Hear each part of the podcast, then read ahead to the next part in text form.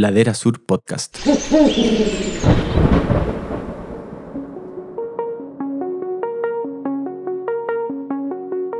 Tres exitosas temporadas y casi 40 invitados. Naturaleza, ciencia, cultura y vida al aire libre en interesantes y amenas conversaciones con personas que han dedicado su vida a estudiar, proteger y retratar al planeta. Bienvenidos a la cuarta temporada de Inspirados por la Naturaleza, un podcast de Ladera Sur, conducido por Bárbara Tupper y Martín del Río. Este espacio es presentado por Patagonia.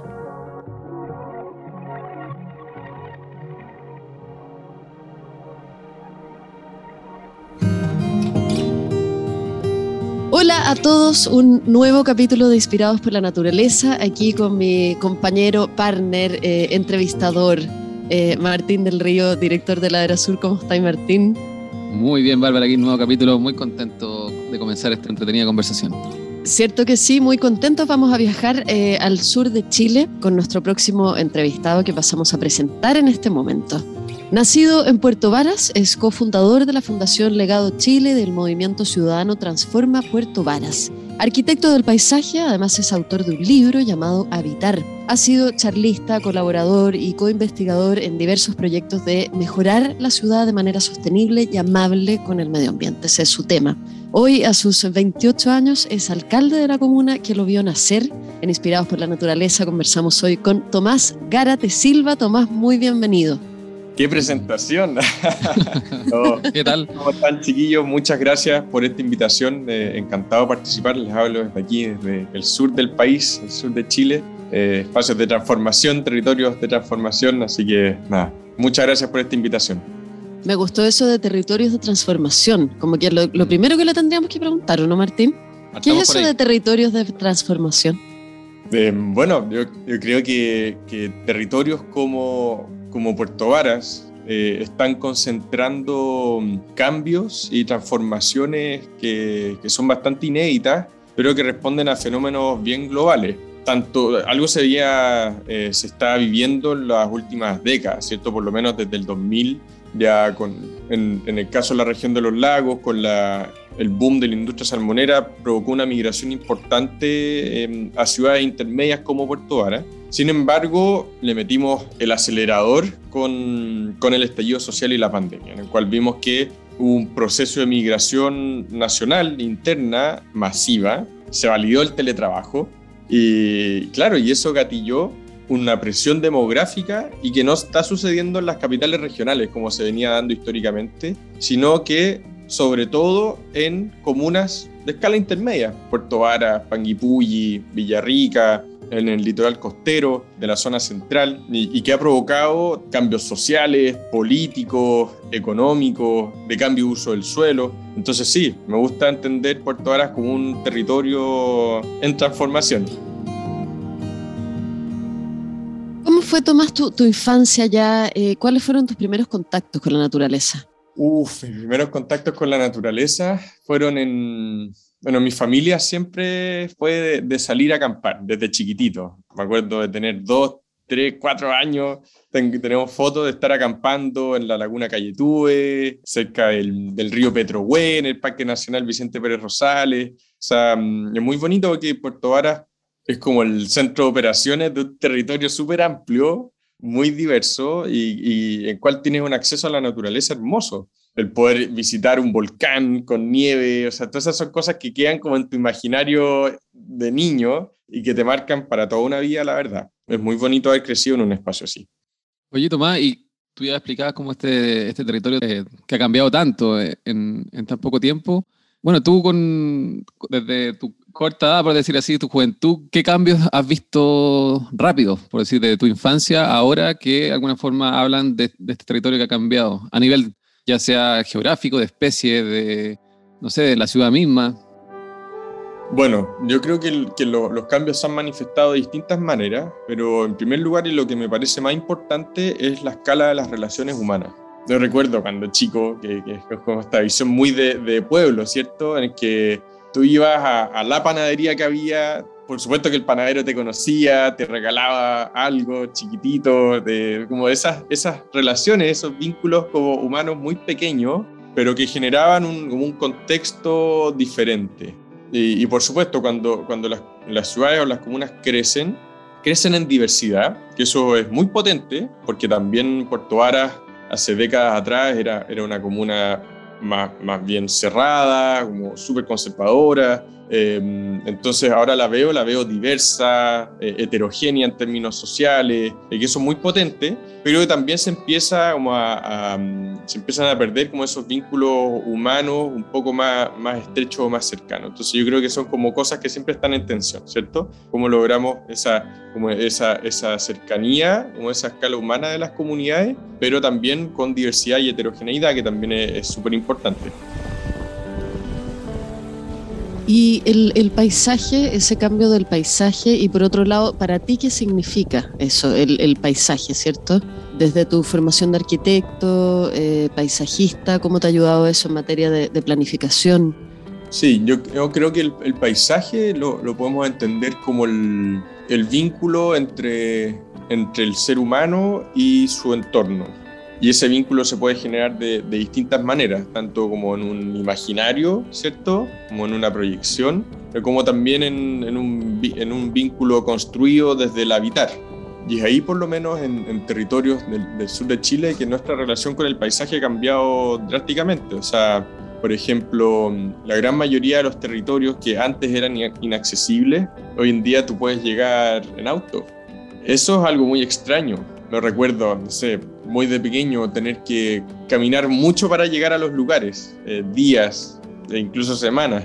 Hoy en día la mayoría de los lugares se llega, tiene un acceso público, que por supuesto democratiza el paisaje, que eso es muy potente, pero que también lo tensiona de otras maneras. La apertura a un camino implica un aumento en el valor del suelo, implica que esos terrenos terminan vendiéndose, que las personas que viven en ese lugar terminan trasladándose, es como una gentrificación de gran escala, ¿cierto? También em, ha cambiado en cuanto a, la matriz del paisaje, principalmente en la cuenca del lago Yanquihue, que era agropecuaria hasta hace por lo menos 5 o 10 años. Pero con este gran crecimiento demográfico, eso ha ido cambiando a una forma de, como de expansión de la ciudad más difusa a través de parcelaciones. O son fenómenos diferentes en los cuales no estábamos acostumbrados y que hoy en día se están viviendo con mucha fuerza. O sea, nuestro paisaje está está cambiando, está en transformación, eh, es dinámico.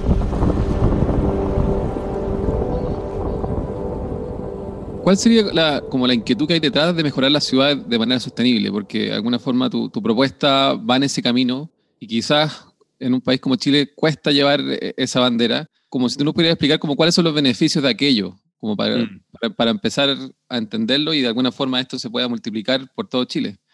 Sí, yo, yo creo súper importante como mirar con atención lo que pasó en la pandemia, ya que de alguna manera como que nos enrostró en la cara el fracaso de la ciudad. La gran mayoría de las personas que se movieron fueron huyendo de la ciudad para llegar a lugares de una escala menor o, o hacia entornos más naturales, tener un mayor acceso a la naturaleza. Y eso es un, a mí parecer, es un grave problema, porque nos dice el modelo de ciudad no está respondiendo a esa necesidad. ¿Qué significa eso? Tuve la oportunidad de ir al Foro Urbano Mundial de la ONU que se hizo en Polonia hace un tiempo atrás, en el cual se hablaba que las ciudades se están expandiendo no de manera densa y compacta, sino de manera horizontal, de manera horizontal y difusa. Eso es súper complicado, porque siendo un fenómeno global, nos implica que estamos consumiendo cada vez más suelo, suelo que pone en tensión dos aspectos que son muy importantes. Primero, la matriz agropecuaria que sostiene la producción de alimentos de nuestra sociedad y también y sobre todo todos los espacios que requiere la naturaleza para desarrollarse. Espacios que son extensos en ecosistemas que están cada vez más amenazados. Entonces, si es que proyectamos un crecimiento de nuestros poblados de una manera cada vez menos densa y más dispersa, es la forma más eficiente que tenemos de ocupar el planeta ya que tenemos que cohabitar, tenemos un desafío de cohabitar con otras especies. Y es ahí en el cual no, este momento nos pone en tensión, ¿cierto? O sea, no, no, es factible pensar que los seres humanos vamos a contar cada vez con más espacio. O sea, hay muchos ecosistemas que simplemente están al borde de la extinción o ya se extinguieron. No estoy hablando de especies, estoy hablando de ecosistemas completos. Por lo tanto, yo creo que ahí está el desafío, el poder reconvertir la ciudad hacia un modelo de escala humana que nos permita cohabitar de manera sana pero que implique un, modelo de ocupación del territorio más eficiente, o si no, simplemente no nos va a dar. O sea, el, el otro día leía una, una nota de, la ONU en el cual se proyectaba que el pic de, crecimiento poblacional del mundo va a estar recién en el 2070, con más de 10 mil millones de habitantes, o sea, día somos 8 mil millones de habitantes. Entonces falta mucho aún porque, porque nuestra sociedad crezca y para que ese crecimiento lo podamos aguantar, necesitamos organizarnos y la forma que tenemos para organizarnos es a través de las ciudades. A mi parecer, esto es una mm. discusión bastante, bastante amplia, esta es mi perspectiva, o si no va a ser muy difícil, si no va a ser muy difícil que el planeta aguante esa expectativa.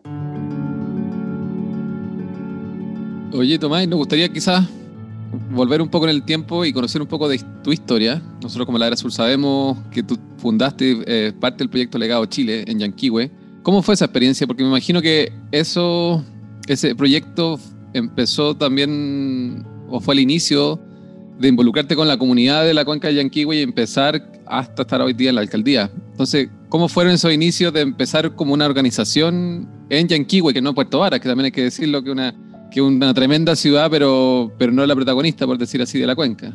Sí, bueno, haber formado la Fundación Legado Chile es en verdad una de las experiencias más bonitas que, que he vivido. Eh, partió con una pregunta.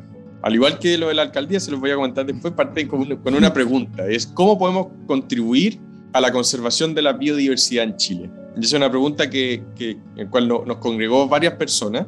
Y chuta, una pregunta bien complicada, en verdad. Pues entonces empezamos un proceso para ver cómo jóvenes, la gran mayoría estudiando de distintas disciplinas, podíamos contribuir desde nuestra realidad a la conservación de la naturaleza. Y es ahí en el cual encontramos por casualidad una oportunidad en las ciudades.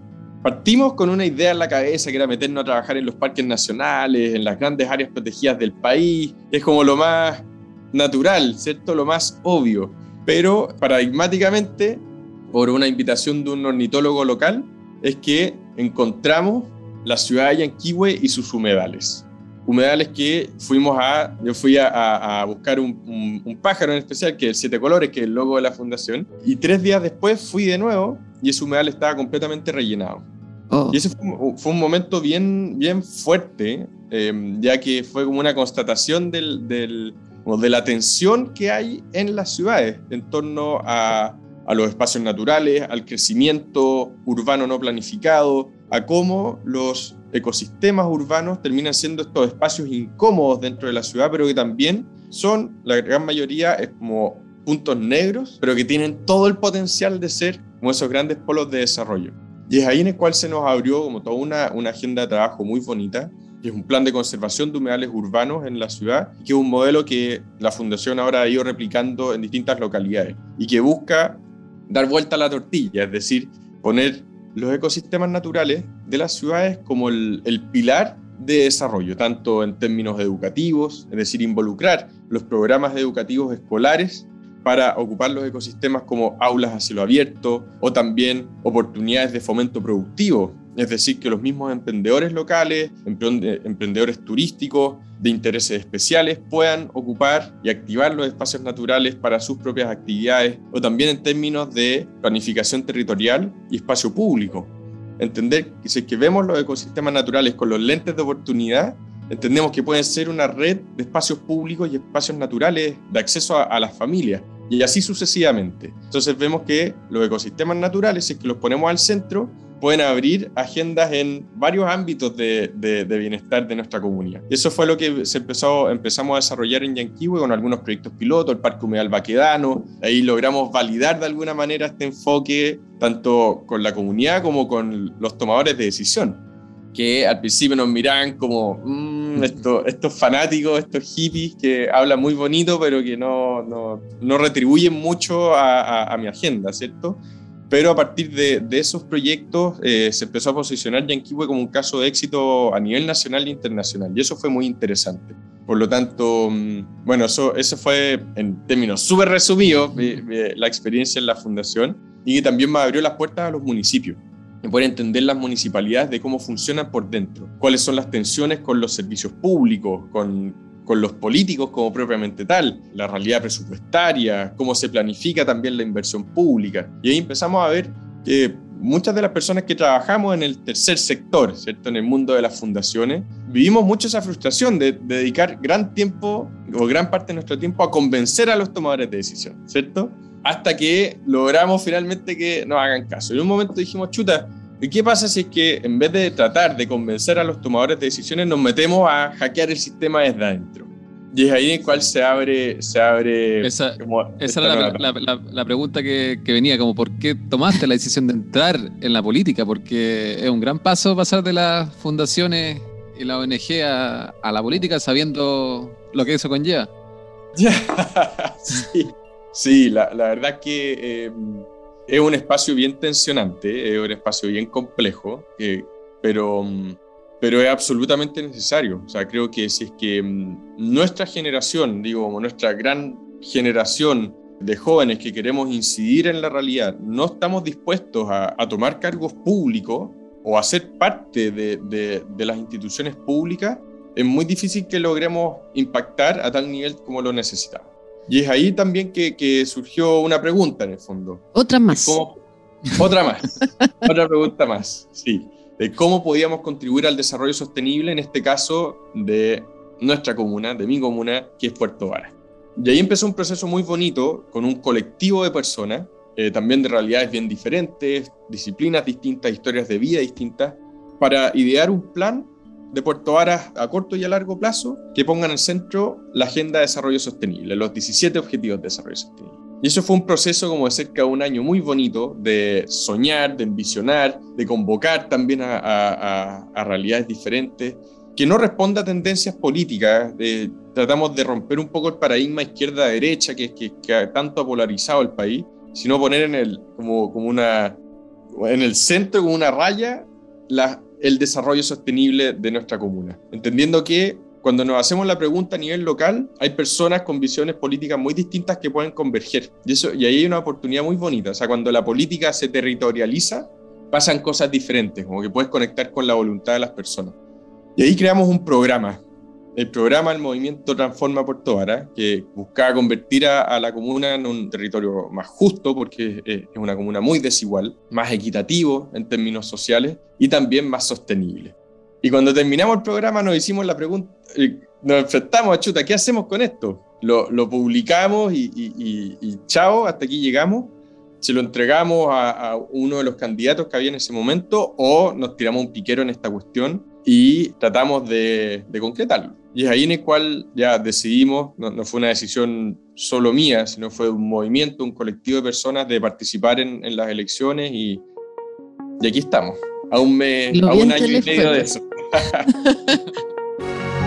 Escuchas la cuarta temporada de Inspirados por la Naturaleza, un podcast de Ladera Sur.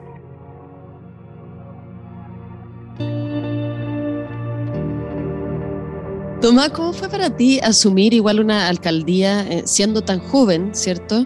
Eh, ¿Alguna vez pensaste en tu cabeza, en tu vida, que esto podía pasar, que ibas a terminar siendo alcalde de Puerto Varas? Porque es bien increíble Em, con esa juventud que tienes, de todas maneras.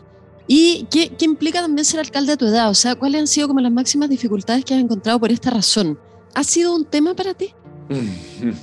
o sea, definitivamente sí. Em, no, no, no, es fácil eh, ejercer un cargo de liderazgo como este, ya que también hay, hay como en Chile hay una forma de, mirar a los alcaldes y, mirar a las autoridades bien rara o que a mí por lo menos me, me conflictó mucho al principio sobre todo, ya que los municipios son instituciones súper jerárquicas, es como casi como un patronaje de fondos, como lo que dice el alcalde es, no se le discute, todo lo decide el alcalde, a mí me dicen casi que señor alcalde, una cosa que...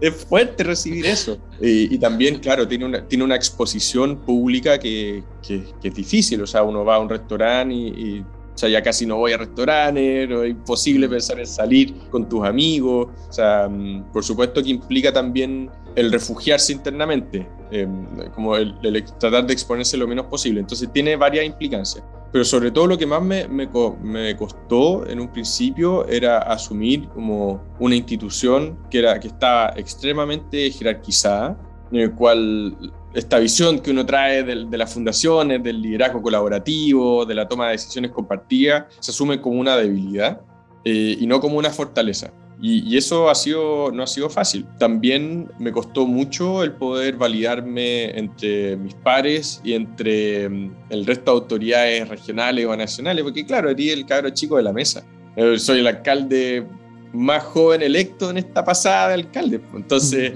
eh, no ha sido fácil, pero creo que, creo que a la larga ha ido permeando una visión diferente, una forma de hacer las cosas distintas, que mm, no es necesario gritar y, tratar mal a las personas para poder movilizarlas, sino que puedes conectarlas más con, con su propósito, con, con, la gratitud, con el reconocimiento. Creo que esos son valores súper importantes que vienen de la mano como de cuestionar cómo ejercemos el liderazgo y cómo ejercemos el poder. Y también probablemente es la energía ¿no? que, que hay detrás de equipos jóvenes. Yo creo que eso también es súper importante en política y es lo que hace tiempo como que, como que lo espera, ¿no? Que se llene de energía, este como recambio eh, casi vibracional eh, de gente joven ahí liderando. Sí, sí, y, eso ha generado cosas muy bonitas, o sea, por lo menos hablo de Puerto Árabe, que es mi, mi experiencia más, más directa, que nuestra generación viene con una apertura diferente, con una con un trabajo en red que se pone al servicio de los proyectos, más que el posicionamiento individual, con una convocatoria y una visión eh, muy distinta, que, que es más de, de, abrir los espacios, de poder ir desconcentrando. O sea, hablamos mucho acá en el municipio de que queremos terminar la administración con menos poder del que empezábamos. Y eso es muy potente porque eso, eso significa darle poder a, a las organizaciones, a los barrios, poder ir compartiendo las decisiones y, e, ir construyendo sentidos comunes. Yo creo que eso, eso es lo más importante. Y, mm, y ha sido bonito porque mm, al principio nos costó mucho, eh, la instalación fue súper compleja, hubo una brecha muy grande entre la institución y este nuevo equipo que llegaba pero ahora creo que hemos, hemos logrado construir como un diálogo y un proyecto común que ha sido muy potente. También asumiendo nuestra ignorancia, porque uno llega creyendo que sabe mucho, pero te das cuenta que no saben nada. y, que hay muchas personas muy valiosas en las instituciones que, que pueden aportar, que tienen experiencia, que tienen sabiduría y que son súper importantes. Entonces yo creo que eso también es, un aprendizaje importante para nuestra generación, que es muy poco lo que sabemos, que tenemos mucha energía, mucha visión, pero que necesitamos escuchar y necesitamos valorar el conocimiento del otro. Creo que eso es un desafío que, tiene hoy nuestra generación. Mm.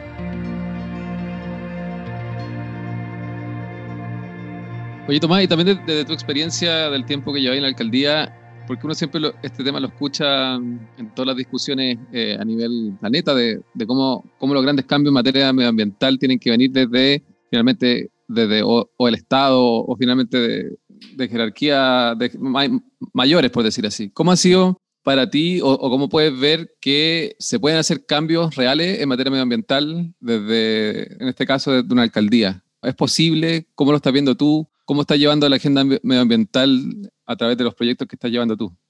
Sí, o sea, definitivamente creo que el, momento que estamos viviendo exige que, que, cada uno de los ámbitos de nuestra sociedad se empodere mucho en su rol. ¿Por qué digo esto? Porque el Estado y los gobiernos locales, las autoridades, tenemos que, que tomar decisiones. Esas decisiones abren posibilidades, pero esas son decisiones lentas. Generalmente se avanza lento desde la institucionalidad pública. Y es ahí en el cual la sociedad civil empoderada, el sector privado, consciente son claves.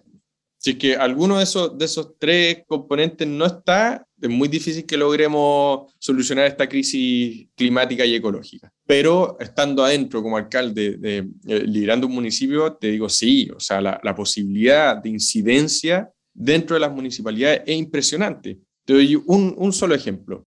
En Puerto Vara administramos el relleno sanitario de La Laja. El relleno sanitario recibe los residuos sólidos domiciliarios de toda la provincia de Yanquihue, que esos son nueve comunas, incluyendo la comuna de Puerto Montt, que es la capital regional. Ese relleno hoy recibe 550 toneladas diarias de residuos en un día. Y eso que está diseñado para 300 toneladas, o sea, está recibiendo el doble. Y ahí cae la pregunta, ¿qué vamos a hacer? ¿Vamos a abrir un nuevo relleno sanitario con el tremendo impacto ambiental que eso provoca? No. Ya decidimos, como asociación del relleno sanitario, con los nueve alcaldes de la provincia, convertir ese relleno en un gran centro de tratamiento integral de residuos que valorice los residuos orgánicos e inorgánicos reciclables. Ahí está el sector público empoderado tomando las decisiones que tiene que tomar. Pero eso no lo podemos hacer solo. Ahí tenemos que articularnos con el sector privado, con la sociedad civil, para poder sacar adelante y materializar esa decisión. Pero claro, si es que la agenda medioambiental que tanto han impulsado organizaciones, fundaciones, comunidades, no es respaldada por los políticos, no funciona. La ecuación no funciona. Tomás, tú ya nos comentabas que para ti personalmente de, lo, de las cosas más complejas, digamos, entrar en política es eh, lo que pasa ahí con tu vida privada, esto de no poder ir a un restaurante, que me parece terrible. ¿No hay nunca un restaurante? ¿Nunca, nunca, nunca? De repente, de repente. Ya, porque no sé, para tomarse una cerveza de vez en cuando, digo yo. a veces, a veces. bueno, eh, pero, pero todo esto es como costos, ¿no? Personales que ha tenido, me imagino que también familiares y todo. Sin embargo, también tiene que, siempre que hay costos, por algún lado hay beneficios. Tiene que haberlos, me imagino, en términos personales. ¿Cuáles han sido como los beneficios, lo, que a ti te ha llenado el alma, lo que has aprendido quizás con, con la alcaldía? Sí, definitivamente el el poder impactar en, la vida de las personas es algo súper emocionante. O sea, mm, aquí en el municipio nos toca recibir la pobreza de las personas en el amplio sentido de la palabra y eso es, muy fuerte. O sea, mm, vemos personas que no tienen para pagar el, el, arriendo de su casa, o sea, no tienen dónde vivir y que mm, en una semana más los van a desalojar o personas que, mm, que, no pueden costear el tratamiento de sus enfermedades, que me ha tocado recibirlas y que en dos semanas o tres semanas han fallecido. O sea, nos toca recibir como la, la como la, la, miseria de las personas y eso es súper fuerte. Pero poder aportar con un grano de arena a eso te dice, este es el lugar. Mm. Este es el lugar en el que hay que estar. Como independiente de todos los conflictos, independiente de todas las presiones, independiente de, de de toda la, esa adversidad que se enfrenta desde los municipios, cuando ves a una, a una familia contenta porque, porque mejoraste las condiciones de su barrio o porque recibió el tratamiento o, por ejemplo, un, acabamos de aprobar un sistema de becas municipales y estamos becando a niños que no tenían la opción de estudiar en educación superior porque no tenían los recursos. O sea, es el eslabón más directo que tiene el Estado con las personas el más directo. Y ese vínculo tan directo con, con la comunidad es súper emocionante. Es duro porque no siempre logras llegar con las soluciones, pero cuando llegas es muy, es muy gratificante. Y es algo que en verdad que, que agradezco mucho. Qué bonito. Tomás, ¿y te gustaría seguir en política luego de la alcaldía? Mm, sí, si hay una, como un aprendizaje que saqué de, de las etapas que me ha tocado vivir en la vida, o sea, de la fundación, del movimiento, ahora estando en la alcaldía, es que no me parece tan relevante pensar en, el futuro. muy bien. Creo que el, presente es lo suficientemente exigente e importante como para destinarle energía a los próximos pasos. Se habla mucho, como, me, me, ha tocado escuchar mucho en política, como de cuál es tu camino, ¿cachai? Como, ah, no, tú estás aquí porque después querés ir para allá, la cuestión me parece una estupidez. O sea, de que, llegar a un espacio pensando que eso te va a. es como tu catapulta hacia otro lugar, creo que es como una falta de respeto a ti mismo, falta de respeto al resto que creyó en ti, a tu equipo, a, la comunidad que, que, te apoyó. Entonces, no, la verdad es que no me interesa mucho en este minuto. Eh, estoy súper conectado con lo que estoy haciendo ahora. No, no tengo muchas aspiraciones políticas, la verdad. Y además creo que la escala es súper importante. El poder trabajar desde el territorio es clave, es clave. Creo que ahí está, ahí está el secreto de la crisis que estamos enfrentando. Este, este desafío local, ¿cierto? Un mm. desafío global, pero que se activa desde lo local. Creo que, ese, que eso lo llevamos a política, lo llevamos a, a nuestro modelo económico, lo llevamos a, a los desafíos medioambientales, podemos cambiar muchas cosas. Y, esa es la escala en la cual yo vibro para poder actuar, no, no con otra, verdad. Si tuvieras que elegir, Tomás, no sé, unos tres, yo sé que esto es súper difícil, ¿eh? pero tuvieras que elegir como unos tres grandes proyectos que, que sueñas tú para Puerto Varas, ¿cuáles serían? ¡Uy, qué difícil! sí, pues está ahí como entre las espada y la pared. Porque va a decir uno y te van a alegar que no dijo el otro y después así, pero bueno, ahí está la pregunta. Em, ya, a ver, esta es una pregunta muy difícil. Lo voy a intentar. Ya. En primer lugar, sueño con que una comuna intermedia como la nuestra tenga un sistema de transporte y de movilidad sostenible que nos permita peatonalizar parte importante de las zonas céntricas, que ponga en el centro el transporte público, la electromovilidad, y creo que eso, eso tiene impactos en calidad de vida, tiene impacto en, mitigación, o sea, disminución de las emisiones, tiene impacto en activación de los barrios. Creo que tiene muchos impactos. Es uno de esos proyectos estructurales en los cuales tú decís, ¿cómo me hackeo esta cuestión? Ya, esto ah, te abre una serie de posibilidades. O sea, la peatonalización de calles, como estamos viendo en este minuto, claro, te permite devolverle el espacio público a las personas. Pero para eso necesitamos tener resuelto cómo se mueven las personas. Entonces, la movilidad es un desafío estructural que tiene ciudades intermedias como, como Puerto Vara y como muchas otras ciudades y territorios en Chile. Eso es una cosa. Y que también tiene una condición de equidad social. O sea, hoy en día que una familia tenga que pagar dos mil pesos por locomoción colectiva para llegar a, sus SFAM más cercanos es un crimen. Eso es pobreza estructural. Entonces creo que tiene esa multidimensionalidad. Eso es una cosa. Por otro lado, em, me parece fundamental que repensemos nuestra relación con los residuos. Por lo menos en la región de los lagos esto es bastante crítico. O sea, la provincia de Chiloé no tiene relleno sanitario, no tiene solución de disposición de residuos. Están disponiendo sus residuos en Los Ángeles. En Los Ángeles, imagínense.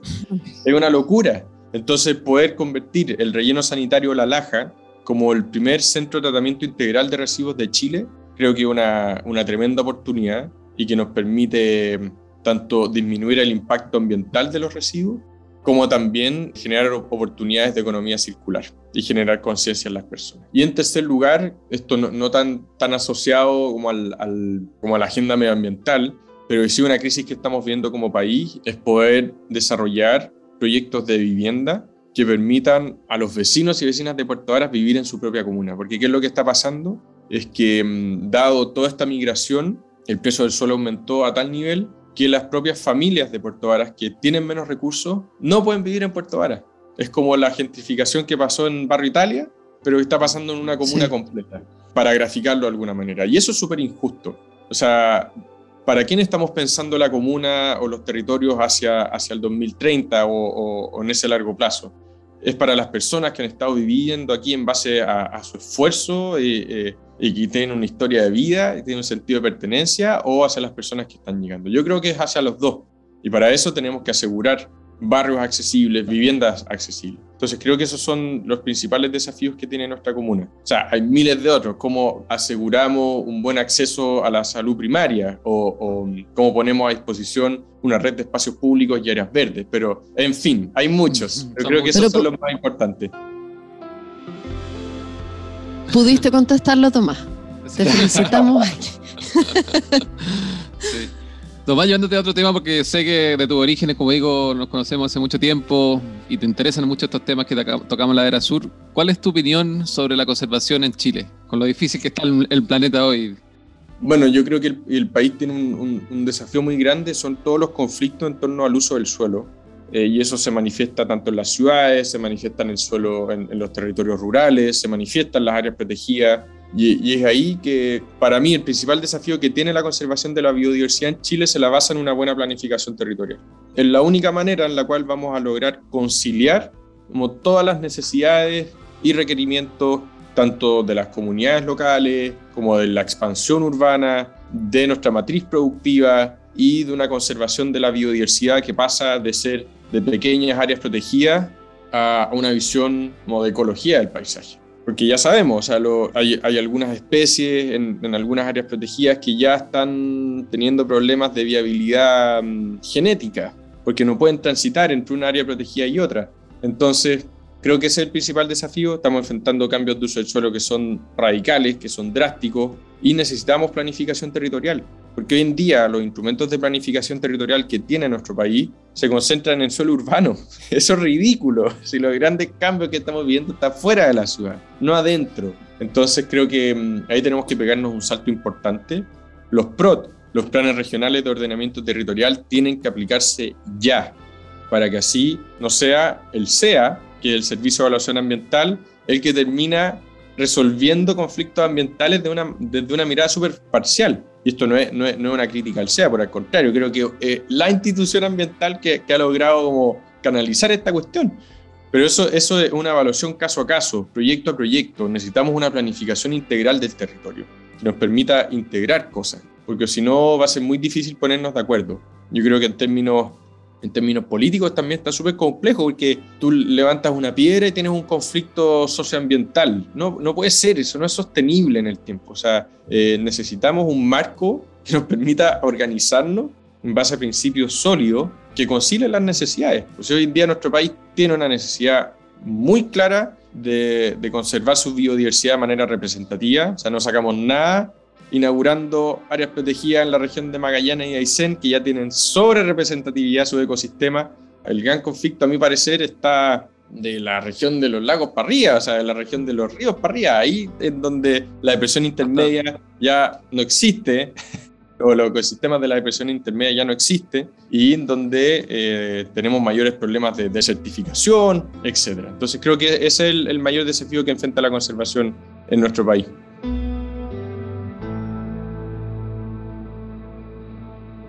Ok, Tomás, y llevando también a un, bueno, va totalmente de la mano con todo lo que nos has explicado y contado, pero ustedes también han llevado, han llevado una bandera sobre el tema de las parcelaciones. ¿Cómo ha sido enfrentarse con ese tema, como un poco tú explicabas, con este boom después de la pandemia? ¿Y cómo lo están llevando un poco como alcaldía? ¿Cómo, cómo se están enfrentando a este problema que no hay regulación y que, bueno, que por toda es ese foco donde todos quieren ir y, y, hay, y uno ve por todos lados que crecen y crecen proyectos inmobiliarios?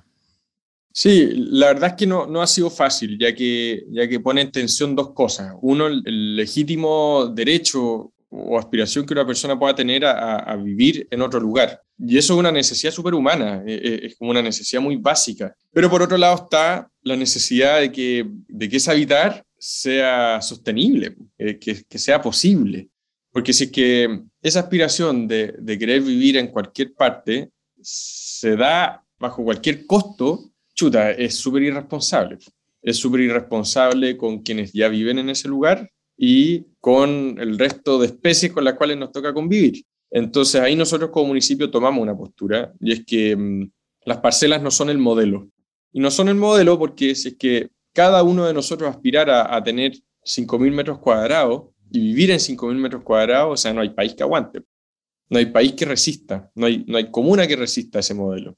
Y ahí en el cual volvemos a la conversación, al origen de la conversación. Creo que necesitamos modelos de ciudad y, modelos intermedios que nos permitan canalizar esta, esta necesidad. Hay mucha experiencia comparada. En otros países del mundo existe un modelo, por ejemplo, de villas o de aldeas, que no son una ciudad, son un, un modelo habitacional alternativo, intermedio, que tiene una condición rural, pero que tiene cierta, cierta densidad, que te permite dotarla de servicios, de infraestructura, que te permite conservar la biodiversidad colindante. Entonces, creo que no, no podemos validar una forma de habitar nuestro país que lotee todo Chile, porque eso va a ser muy dañino para el futuro. Va a ser muy complejo poder administrar eso en el futuro.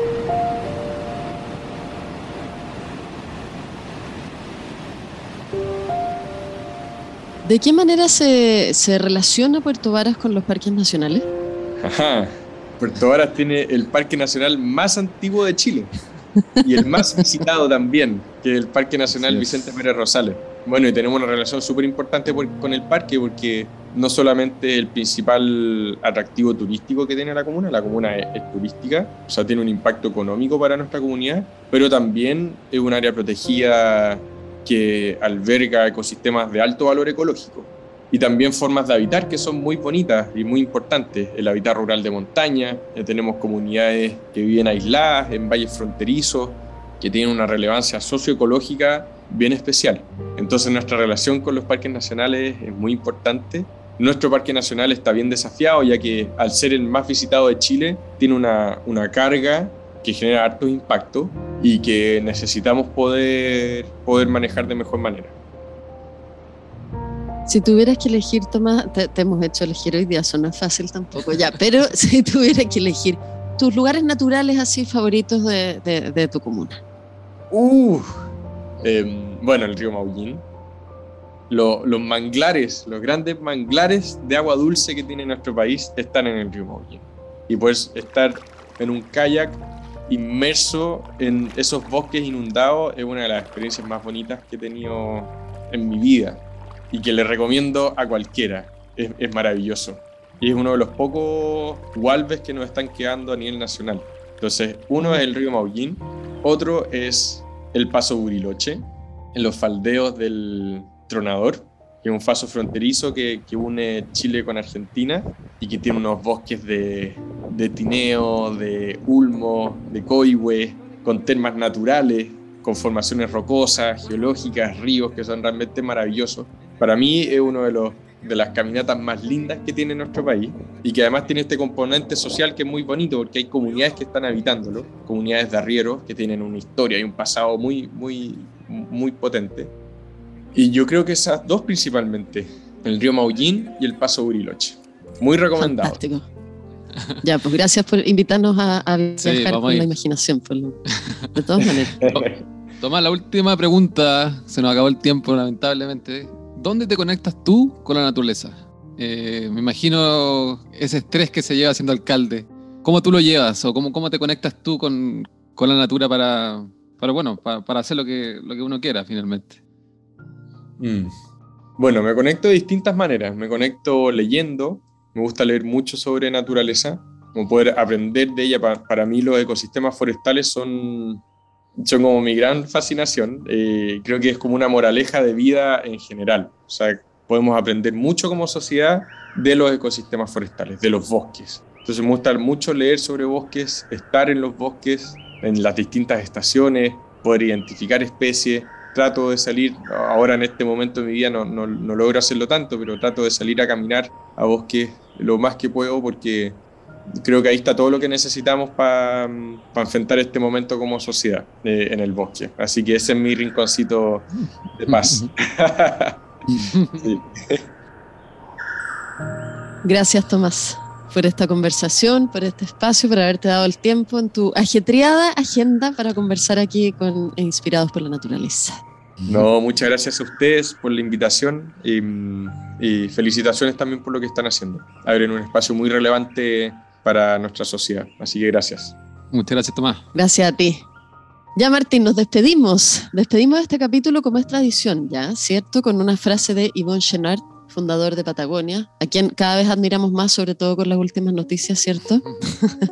de haber donado Patagonia a la conservación de, del medio ambiente. Bueno, la frase elegida para hoy dice así. Volver a una vida más sencilla basada en vivir por la austeridad, en lugar del exceso, no es un paso atrás. Estamos súper de acuerdo con eso. Nos despedimos de ustedes. Muchas gracias por habernos escuchado en este nuevo capítulo de Inspirados por la Naturaleza, nuestra cuarta temporada aquí en la de la Sur. Que estén muy bien. Chao. Chao. Pronto nos volvemos a encontrar en un nuevo capítulo de Inspirados por la Naturaleza, un podcast de Ladera Sur. Este espacio es conducido por Bárbara Tupper y Martín del Río y presentado por Patagonia. Estamos en Spotify y laderasur.com.